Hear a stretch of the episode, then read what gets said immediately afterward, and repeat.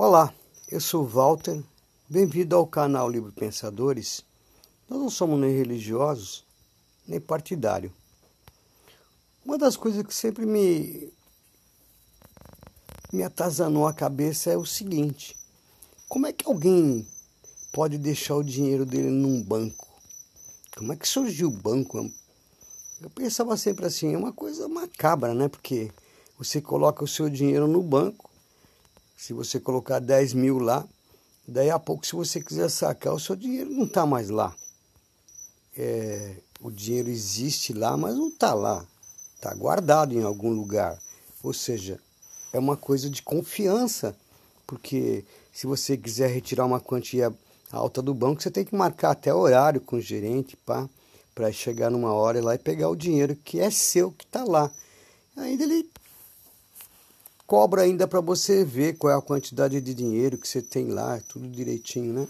É uma coisa que eu pensava assim, como é que alguém pode confiar o que ele tem de, de bem na mão de um banco que ele não sabe nem quem é, se aquilo vai funcionar ou não.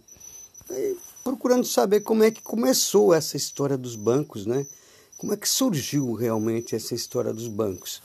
Essa história dos bancos está de uma certa forma ligada aos maçons. Que todo mundo fala que maçom é isso, maçom é aquilo. Maçom são pessoas normais. Por quê? Porque é o seguinte, no início, quando havia só os reinados, né, os reis, os caminhos, né, cada rei tinha uma moeda, cada rei tinha um, um sistema, né? E aí o que, que acontecia? Aquelas caravanas que, que iam de reinado em reinado, quando chegava num, num, determinado reinado lá, tinha dificuldade, porque ele, na relação de, das moedas, cada rei tinha uma moeda. Aí então o que, que acontecia? Numa cidade, antes da, da cidade que ele deveria chegar, ele procurava uma pessoa idônea da cidade, né? alguém que fosse comerciante, alguém a pessoa mais idônea da cidade. Normalmente eram comerciantes mesmo. E essas pessoas eram pessoas retas, né?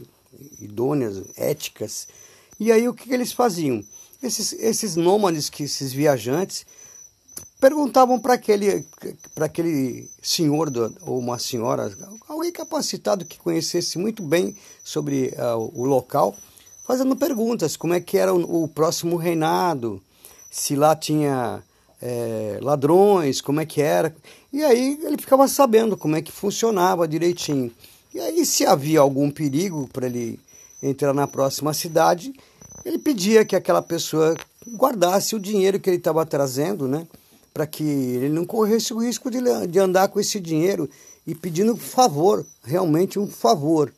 Assim nasce a primeira, é, é, o primeiro banco, por assim dizer. Então, a pessoa deixava na mão daquele ser o seu dinheiro ia para a próxima cidade, fazia os negócios, voltava, pegava com aquele senhor o dinheiro que era dele e partia para a próxima cidade. Aí o que, que acontecia? Todas as pessoas, isso, isso se divulgava, então todas as pessoas que vinham, todos aqueles, aquelas feirantes, aquelas feiras que haviam nômades, né? Eles vinham e procuravam essas pessoas para o mesmo fim, né?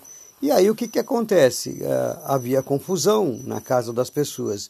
Então ficou-se é, convencionado, mais ou menos assim, que as pessoas colocavam na rua umas bancas, como essas bancas de jornal, banca de, de, de feira, e ali colocavam as moedas que eles tinham para que ele pudesse trocar, fazer a troca das moedas para o reinado A, para o reinado B, para o reinado C.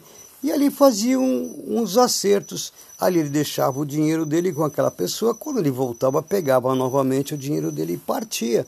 Esse assim começam as bancas, né? as bancas de moedas para troca, para lo, localização e tudo que o, o, aquele comerciante nômade precisava saber, ele já agora sabia nas, nas bancas né? que estavam nas praças. E assim nascem as bancas, que hoje são os bancos nasce sempre num uma coisa de necessidade, de confiança, de troca. Hoje deu no que deu. Mas o que está colado nisso aos maçons? Os maçons são pessoas que são os mestres, o, o, o mestres antigamente eram maçons, eram mestres na sabedoria do quê? Na sabedoria da prática, na sabedoria de como lapidar uma pedra, como fazer um telhado, é, coisas bem práticas, não era nada espiritual. E eles eram mestres mesmo, porque eram eles que ensinavam as crianças, os mais jovens, as profissões que eles tinham. E aí os maçons, né, como é, eram procurados também, é, não só para para troca do dinheiro, para depositar o dinheiro, eles eram procurados porque eles eram sabiam fazer um telhado, sabiam fazer um barco, sabiam fazer coisas que o, o, o, ser, o ser humano comum não sabia. Então eles eram muito procurados.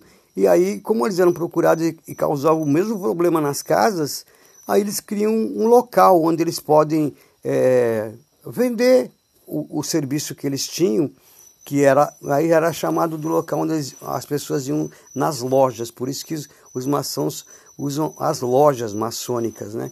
É o local onde eles, inclusive as pessoas deixavam seus filhos para aprendizado, para aprendizado daquilo que eles sabiam. Eles eram os mestres que ensinavam.